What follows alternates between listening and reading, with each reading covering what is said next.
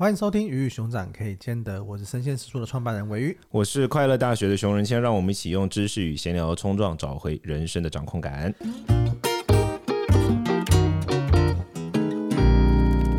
今天这一集呢，我们有一个小小的特别来宾，他是我们生鲜食书的社群编辑，他叫做绵绵。嗨，大家好，我是绵绵。在老板面前感觉如何？就是终于可以跟他平起平坐了。哇！赞哦，赞哦，OK，好，我们今天平起平坐的主题是我们要聊一个什么事，怎么样的事件？容易被情绪勒索怎么办？对，Oh my God，这是一个情绪勒索，容易被情绪勒索的体质，就是为什么今天找绵绵来的原因。你们是易被情勒体质吗？我自自己认为是有一点，我不知道为什么我每次听你讲话都觉得你有点哭腔。很多人说过哎、欸，就感觉你无时无刻都在被情勒哎、欸。对，看我希望我这集结束之后就可以摆脱这个体质。其实你蛮适合加入慈济的。我没有想，你可以到街头去，你知道吗？师姑，那声音，你就你就你用自己现在的声音讲说什么某某地方发生，就是同样一件事情，然后我们可能讲出来就是哦是哦，然后你讲出来可能说哎、欸、我要捐钱。你现在讲你现在讲土耳其可能对对，不行的，土耳其太差赛。你现在啊、呃，我们现在试试看一个，比如说你说容易容易被情绪勒索怎么办？容易被情绪勒索怎么办？好惨的感觉哦，真的好惨哦！我觉得我们要抖内你了，没问题。我们我们我们那个老老板会老板老板会出钱让你去那个。好，没事。你说你容易被情勒，原因是什么？你要不要跟我们分享一下你的故事？就是因为小时候爸妈蛮常吵架的，那你就会下意识的想要去当和事佬，或者是当开心果，就让家庭的气氛是好的。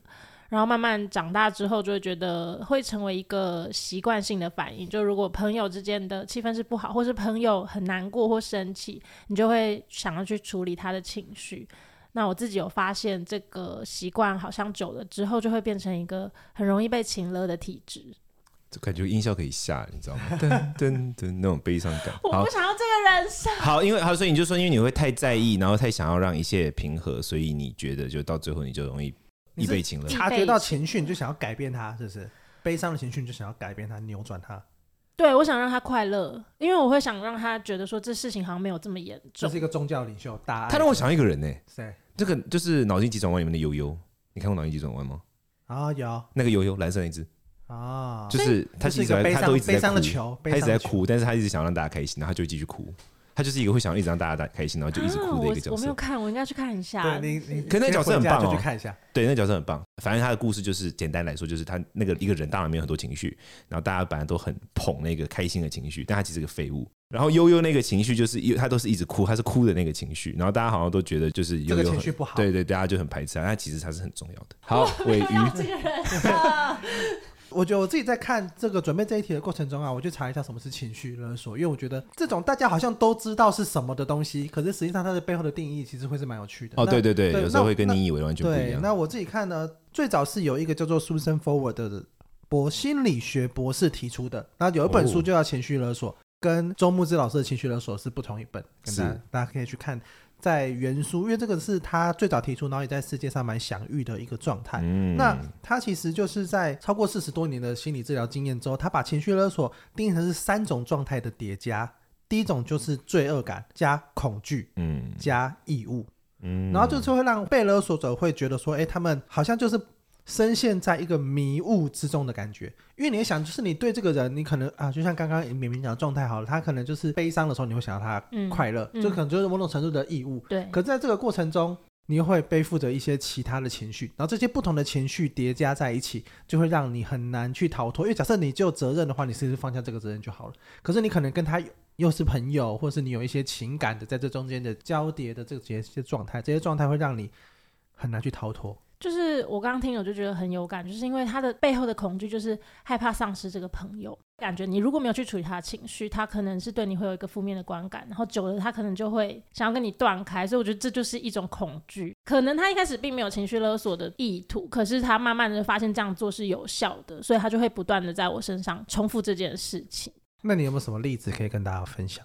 你可以不一定讲你，你可以说说有一你听过谁的也 OK。就是在你一个那么容易情绪勒索的体质当中，就是我有一个朋友，他不管我搬到哪里去，他都会想要跟我一起住。那我那时候的感觉只是他不想找房子，就是搭个便车。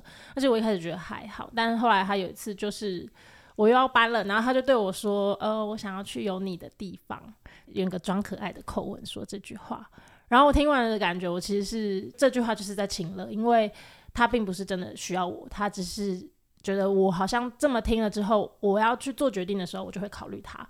但是其实他不会考虑我，他会以他自己方便为主。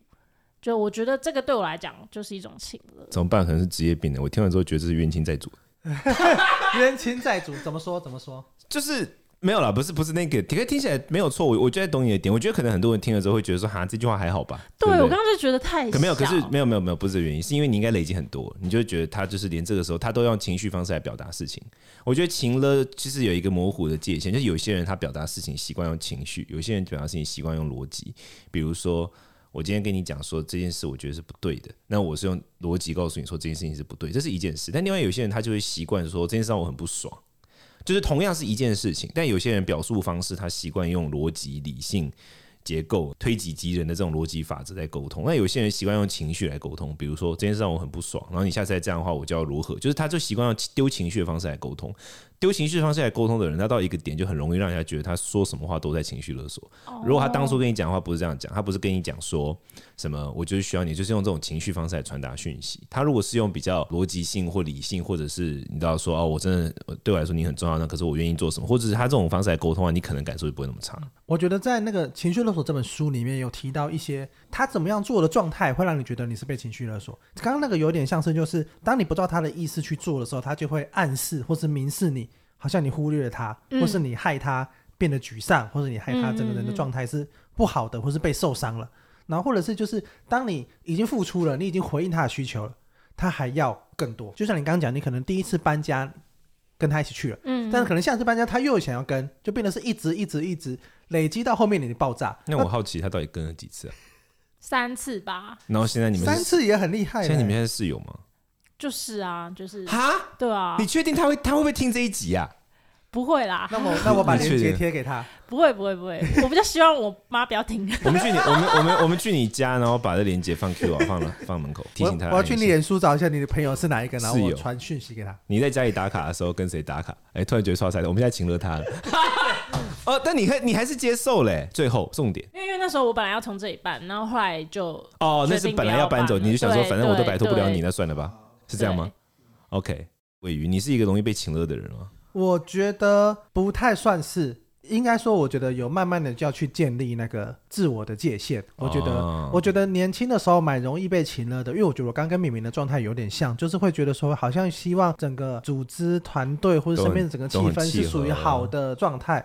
然后我后来发现，这样子真的很容易招惹那种情绪是黑洞的人。嗯，嗯对，情绪催狂魔，他需要一直吸情绪，他才会饱。应该说他对他就会一直有负面的情绪产生，然后一直是不好的状态，但是他可能会被很多人拒绝。对，因为因为这样的状态，他他可能不是在团队里面，或者是在身边里是受人际关系里面是受欢迎的。因为大家会觉得说，哦，我每天一直听你抱怨，或是一直听你讲什么负面情绪，很痛苦。嗯，可是你是容易接受的，就是你会觉得说，哎，好像没有没有人可以可以陪他聊这些事情，是对，或者是你觉得说，哎，好像他是你的朋友嘛，那你就想办法要去安抚他，那他就会一直来找你，那东西就会变成一个。对他来说是正向循环，对我来说是负向循环的一个状态。嗯嗯、对，然后你某一一两次的拒绝，或是觉得说，哎，好像不要这样，但是那就会造成，嗯，刚刚讲的，他就会觉得说，哎，你是不是欠他，不想跟我做朋友啦？对，或者是怎么样？我觉得那种就是一个很不好的的状态。可是我觉得后来会感觉到说，其实我自己是觉得这个朋友没了也没差。可是问题是，他用的方式变成说，即便你要断开这个关系，你都要去做这个行动。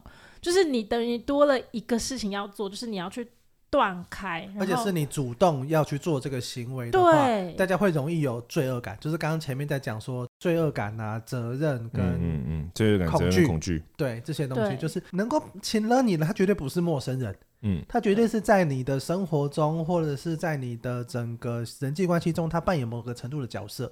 那在这样子的角色的状态底下，当你要对这段关系或是对这个状态。要说停止跟说不的时候，他某种程度来说，因为是你要去主动做这个决定，是你需要去刚刚讲的断开也好，嗯、或是你要坐下来去跟他说，哎、欸，我觉得这样子不行了。嗯、就是人在做这样子主动的尝试的状态底下，往往很容易就是好吧，那就先放弃好了，了或者是就算了。嗯、对，那希望他下次不要再这样做了。对，对，但是通常呢，会陷入这种情绪勒索的漩涡当中，就是对方下次还是会做，因为他知道做这件事情是有效的。嗯。对，对不对？对，那你还有什么别的例子可以跟我们分享？感觉都很小哎、欸，就是也是另外一个朋友，然后就是他可能他会很孤单寂寞。那如果我没有陪伴他，他会觉得冷吗？应该也有，他会直接的，就是说，我那时候也是我们住在一起前几年，他会直接就是说，你到底跟几个人住在一起啊？以前大概跟三四个女生一起住，刚、oh、然后全部都会请了你，你住在阿兹卡班呢？你旁边有一堆催狂魔。好，可是我真的觉得，就是也是我自己，就是阿兹卡班易被易被情勒。对，因为可能之前就是会让他们快乐啊，或者是会承担他们情绪，然后那时候他就是会说。哎、欸，你什么时候下班啊？什么时候回来啊？我就是很寂寞啊，什么？就其实我那时候一开始还没有想到是情了，我会觉得很像是我被当做他的男朋友在使唤的感觉，就是他想要有人陪他，就要我去陪他，嗯、或甚至他会问我说，可不可以来我上班的地方等我，或者就是在附近等我这样。然后我一开始就是也会很婉转的说，我可能在上班，就是在忙什么，就是我也没有办法。很直接，然后这个到后面，就算他一开始感觉是一个很小的反应，可是他其实积累久了，就是会让我觉得是蛮强烈的压力。因为如果说我没有及时的回应他的话，他就会表现不开心啊，或是失落，或者就会说为什么我都不会顾虑到他，就为什么我都会只就是照着自己。他曾经说过，我怎么只照自己的步调在过生活？我那时候真的觉得说我，我说我难道我要照你的步调过生活？对，我那时候真的觉得就是。哎，请请问现场，就是我其实不知道怎么处理，因为我觉得这个是不合理的。就就算是交往情况，这也是一个，就两个人不不见得觉得这是合理的。但是我完全不知道要怎么跳脱那个状态，是不是？对，因为他就是加加了这个东西给我，然后他就说你只照自己的步调过生活，对我来讲就是一种没有把我放在眼里啊。OK。那你怎么看这件事情？我只在想他怎么哭腔越来越重。我都我都在在意，我都在在意一些就是不是很重要的事情。可以把重点那个 走心在讲这个事情。那你怎么看这件事情？可是我觉得他就是把你当男友啊。我觉得这是我当然这个听起来就是有点站着说话不腰疼。但我觉得这跟台湾教育体育有关，因为大家没有被学会怎么管理情绪。因为我是一个对情的非常敏感那种，大概一百公一百公情勒敏感体质，一百公尺外有人在情勒我，我就会闻到了。啊，真的假的？我就我马上鼻子，我鼻子就醒了，你知道吗？你在说什么？你给我说一次。情勒雷达。对，我马上没有说。哎，我好像应该，我好像应该，你应该出一本书叫《情勒雷达》。可以耶。好，我们今天就开这个课，情勒雷达。我跟你讲，我超级无敌会对付对付。我觉得会卖的很好。而且我的那个雷达很敏锐哦，就是第一个方向就是我会先判断这个人他沟通的时候他传达的讯息是什么啊。就像我刚刚讲，有些人传达讯息全部都是情绪，他传达讯息不是逻辑跟理性，我就会觉得他的额叶可能不是很发达，你知道吗？因为因为人的大脑有分很多区块嘛，那可能那一块东西就不会亮。脑神经科学家他们把那个东西插在了头上，然后看。对，但问题是，呃，感谢这个词我觉得已经有点客气了，就是他没有用非情绪沟通的能力。你叫他跟他说：“好，来，你今天讲一段话，完全不要带入情绪，来，你讲讲看。”他讲不出来。他讲话就全部都是用情绪来讲，比如说我真的觉得很难过，然后这件事他觉得很讨厌呢，很可恶，就永远都是情绪，每一句话都是情绪，情绪，情绪。这种人我跟你讲，他讲话就超级无敌容易情勒人。他再发展七个礼拜，他就会变情勒重症患者。所以我第一关就是，我就会先跟朋友或什么互动的时候，我就会注意他讲话的时候情绪的那个比例啊。当情绪比例高到一个程度的时候，我的那个雷达就会响了。我就会提醒他说：“你再下去就发展成情绪勒索。”那我刚才在叙述这一段的时候，你就哭腔也是一种？没有没有没有没有，你那个你那个是没有哭腔是没有办法，就可能你鼻过敏或什么吧？还没 没有你个人的特质。对，你没有在描述，你没有就是比如说像刚刚你说每个人沟通方式不一样，因为可能是因为我以前读书的时候，我们有一块就是我读佛学嘛，然后我们有一块很就是很很奇妙，我们很重视修辞学跟文法学。嗯就是传统学学科的一个修辞学跟文法学，就是学习这个人，他做在听他讲话的时候，非常重视人家讲话的那个词的比例啊。比如说你用数字居多，还是你用形容词居多，还是就一篇文章看下来都我都会特别关注这种东西。然后我后来发现，就是说，因为身边一定会遇到很多很爱情绪勒索别人的人。然后我后来发现，会情勒别人的人，他的特色就是他没有能力不用情绪讲话。他用讲话一定要用情绪，比如说，如果你不这么做，我就会感到痛苦；如果你怎样，我就会如何。就他传达讯息全部都是用情绪的，他没有请求句，比如说可不可以如何，然后不带有情绪，或者是下次这样好不好，不带有情绪。他一定会讲说啊，你如果不这样做，我会很难过；或者是你不去的话，我会觉得很伤心。就一定要用情绪传达讯息。我发现只要用情绪传达讯息的时候，他就是有那种快要情了你的那个东西会打开。所以我第一关就是我会特别注意这个，然后我就会在他那个星星之火刚发起来的时候就，就哎哎，你要情了哦，注意一下哦，讲话情绪少一点哦。这样，当然我朋友就没有很多了。不是啊，因为大家都知道我的特色嘛，所以他们没没什么人敢，没什么人敢亲了我啊，因为亲了我无效啊，我就会直接不理你啊。我觉得以刚刚这个讲的状态来看呢，就是对于在情乐别人的那个人，他可能某种程度会觉得说，这是一种让别人哦，我重视你，所以我可以这样对你做，像这样子的事情。可能那个人另外的人，他是一个陌生人，或是我没有那么好的朋友，我可能就不想跟他住。但我，我但我对这件事有超级无敌不健康的想法。你说，就是我觉得就要跟训练狗一样训练你的朋友。I'm serious。因为你要知道，我们是人类，可是我们大脑里面有各式各样的，就是我们有猴子啊。按一个铃在喂它吃饭。对对，哎、欸，你听我懂意思，就是要训练它，告诉他说没有，就告诉他说，哎、欸，情乐的话就不会成功哦，要不要好好讲一次？不要是不是不会成功哦？要不要再好好讲一次？就这样，认真，我没有在开玩笑。因为真的人的大脑里面就是可以被训练，大脑是可以被训练。我们大脑里面有那种哺乳类的，然后我们有爬虫类的东西。人的大脑是有很多部分嘛，你要让他那个理性的部分醒过来跟使用它。可是你刚刚说教育体制，我在想是不是因为？某种程度，我们的环境是用这种人情味，就是从小到大，大家都是习惯，这个是最有人情味的沟通方式，所以大家。哦，是是是是是是，但是我们现在时代不一样了，都市化了。没有，我以前也有跟，像我的工作也会跟，就是我也应该知道，就是我工作有时候也会宫庙圈的人接触，嗯，特别是可能中南部的公庙圈，哇，那个更人情味，而且他们很在意非常多的，就是我们会觉得是杀回的礼数。那他们很在意，就很在意那种所谓的人情味的东西，伦理啊，长辈前辈啊，对对对，有没有送礼啊什么的这些东西，对对对对对。然后就他们讲话都非常喜欢用情绪讲话。他们讲话超爱用情绪，但我我可以理解那个状况。但我的意思是说，就是我觉得现在大家都已经来到都市，就都市跟那个时候乡村生活是完全不一样的事情。都市的时候，大家没办法再用情绪脑过日子，不然会痛苦死了。所以我觉得大家都要训练自己。那 AI 都已经快追上我们了，我们再不快点，我们就 GG，是不是？我自己觉得，我自己觉得那个状态就是比较情绪勒索的状态的话，它确实是很有可能会产生一点点。别人会觉得你可能比较冷，冷酷，或者有点距离，对，有点有点疏离感，这种这种的状态。你想站台北人吗？对，你完蛋了，这个不要剪哦，这个不要剪掉，我们要把它保下来。来继续说，不是啊，我觉得可以，你就是没有，不会，不会，不会，不会，不会，我觉得 OK，没有，我觉得，但是我觉得这种这种状态，他某种传某，哎，这边两个高雄人以前也是直辖市，好吗？没事啊，我西藏人，我没差。你你给小公，你小公，我高雄人。但我。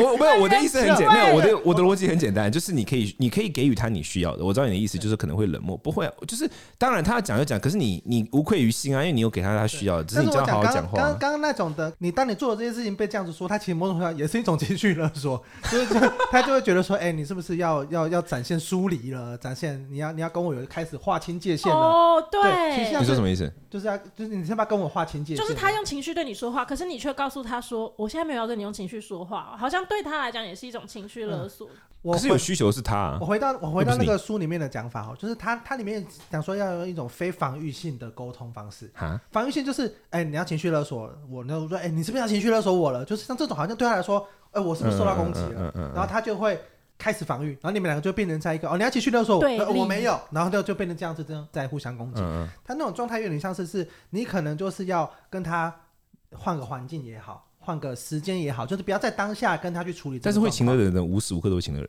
对啊，我说你在换另外一个状况之后，换另外一个场域之后，你再去理性的跟他讲当时你所有的想法，就像你刚刚可能讲到你的那些前因后果到底是什么？你不希望他跟你一起住，不是你不喜欢他了，你不是你讨厌他了，而是你可能现在比较想要自己的空间、空间自己的生活了。就是你在把这些前因后果用方式讲清楚，然后不要陷入说就是。哎，你现在是不是要情绪勒索我了？或是你现在是不是要怎么样了？我觉得像是这样子的互相攻击，因为对方是反而是喜欢，或者是他反而是对这样的攻击，他是会进入一个他自己的情勒循环之中。这种攻击会很容易没有结果，然后就吵成一团。所以我觉得刚刚讲的理性的沟通也好，就是我觉得他是可以想办法换一个地方，换一个时间，在当下把对这件事情的每一个想法跟他听，跟他说明。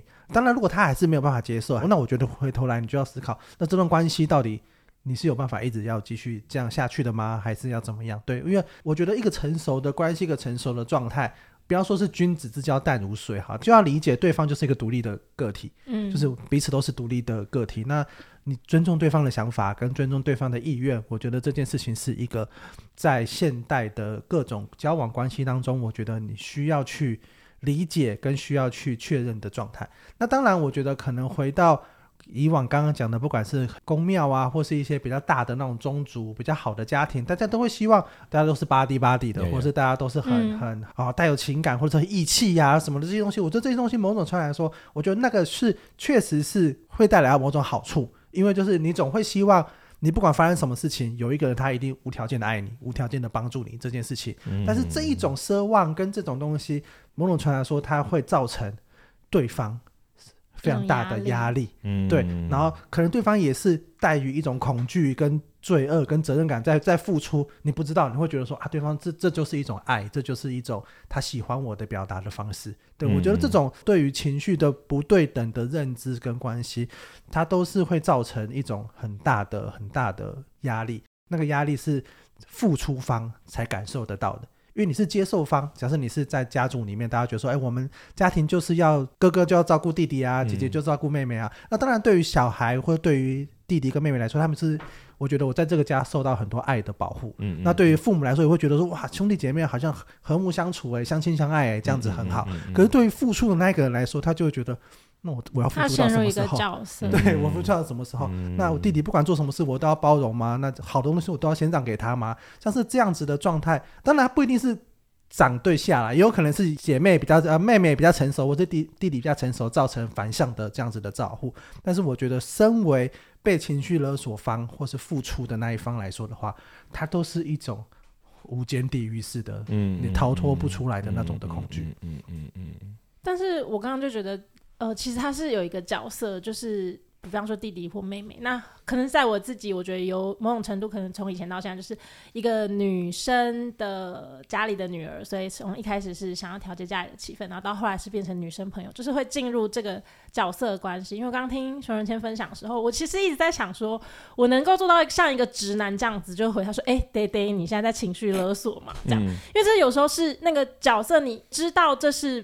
不是这么合理，可是你能够直接跳脱吗？我觉得这是一个好像有时候是很难的，就是、哦、我我懂，但是我觉得此刻你讲的这些是一个很好的一步，嗯、就是你认清了这是一个角色，它不是你应该要做的事情。嗯，那这个角色就是可以被扭转，或是被重新扮演，去去换替换的。就角色它就是一个演一战阶段性的事情，对对对，它它是可以被改变的。它不是你一定要去承受这个的状态，所以我觉得当你去认清哦，你现在在做的事情是我扮演了一个要照顾他，或是我扮演一个他的好朋友，像这样子的角色的话，嗯、这东西它就是某种程度来说，它就有跳脱的第一步。嗯，对我认同，你觉得呢？我认同，但是实践可能需要一点勇气。我觉得这真的是跳脱角色练习，每天每个礼每个礼拜有三角色的时间去扮演一个角色。我觉得这种东西它一定是由小而大的啦。就是从更小的事情，因为搬家可能是一个大事。虽然说他刚刚讲，虽然说你觉得那是一个，他他回应说什么？想要去有你哦，想要去有你的地方，这对你来说，呃，听起来那是个小事。可是搬家或是跟一个人关系拉的那么远，它可能是一个大大，大的事情，在关系里面。嗯、对，你可以从一些小的地方开始，就像可能最前面你提到，就是垃圾放在床上，几点回家？这种回应 就是，我多希望我可以自然的做出来。对，没事，你继续说。你从要不要一起出去啊？要不要一起吃饭啊？这些小事开始做起。我我有一个问题，为什么你没办法拒绝？我好我好奇这件事。我觉得是我拒绝了，我好像也不会比较快乐。啊，你接受比较快乐吗？也没有，所以就会很卡。哦，就是我觉得好，这个东西就是一个正向循环跟负向循环的差别，因为同样都不快乐。可是有分短期跟长期啊，对，但是就是短期不快乐，但是长期你一直答应的话，就会一直不快乐，就跟重重训一样，当下没人快乐吧，痛的被痛的半死。但是你拒绝，你可能几次不快乐，但是他会发现没有效，这东西就会就就养成一个新的，对啊，你就可能要给自己几次机会，就是好，我就是要来拒绝十次，我今天过会就是拒绝十次，这样很简单吧？这可以吧？有慢慢开始拒绝，就是练你要练习一个简单的目标，就是好拒绝。我今天目标就拒绝十次，然后这个不行不行，吃晚餐才不要嘞，关系去死，没有那么严重。那 大家懂我意思？就是你先把它变成一个 routine 自式的练习啊。就是你如果把它变成自式的练习，就你先忽略说哦，现在大家不快乐，你就先练习。比如说，如果他也请了我，今天就要拒绝他十次，第十一次我就会答应他。好，假设你给自己设定一个这样的目标，然后就持续练习一个一个月再说。嗯，你你觉得这样听起来有没有比较 easy？我觉得有在进行，我想尽办法帮他找 easy 方法。朋友真的会变少，真的吗？但是这可是我觉得，我觉得不是变少，我觉得应该是你会本来有些友谊或者本来有些关系，它可能就不属于你，但是你可能会希望哦，我看起来是朋友很多的人，或者我看起来是好像人缘很好的人，我需要去在那关系里面去做接纳，或是你在里面关系里面就要成为被请乐的那个人，或者是在关系里面就要成为付出比较多的那样子的人。对，但是实际上为什么人家都会说、嗯、哦，你随着年纪增长或者随着成熟，你的朋友会越来越少？原因是？因为你会发现，其实你本来在里面自在或是开心或这样关系的。这种状态，它本来就是属于少数，或者是他本来就是需要一段时间你才感受得到。对，嗯、哦，我我在这边关，我在我在这段关系里面，我是开心的，我是喜欢跟这样的人去相处。对，可是，在年轻的时候，或者是在有些人的状态，或者他扮演的角色里面，他就会觉得，我好像希希望我交友是很广阔的，我希望我、嗯、我因为因为我自己有有这种程度的转变。所以我蛮能感受这件事情，它最终带来的是，我觉得不是朋友越来越少，而是你就是能够舒服的状态，或是你知道什么样子的关系是更属于你。我觉得这个东西反而是重要的，数量的多寡反而不是你应该去追求的。对，认同认同。嗯，你那你今天听完这样，你你觉得心得是什么？我很怕我暴露了太多自己的私事。你的同事们，你公司，你的你的那个同学，就是你的朋友们，不知道你在公司的绰号吗？绵绵。这是我的本名。哦、oh,，I'm sorry. OK，nothing、okay. to do. No, there's nothing we can. 你本名叫你姓一个字，然后叫绵绵。对啊，我叫吴绵绵，这是我的本名。帅气吧？你要不要去改名啊？会不会是因为这样子？绵绵软软。你说很容易会？会不会？要不要找简少年聊一下？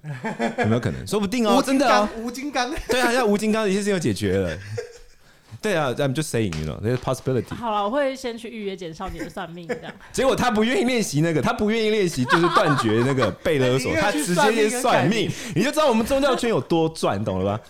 好赞，很好，我觉得呃，我们今天在 ending 很棒，反正就宗教圈很赚钱。来，OK，好。如果大家对于情绪勒索，或是你有被什么情绪勒索，或是你在于情绪跟关系里面有什么想法呢？欢迎在我们下面做五星留言，Apple Podcast 一定要做五星留言，我们会找一集 Q&A 作为回复你。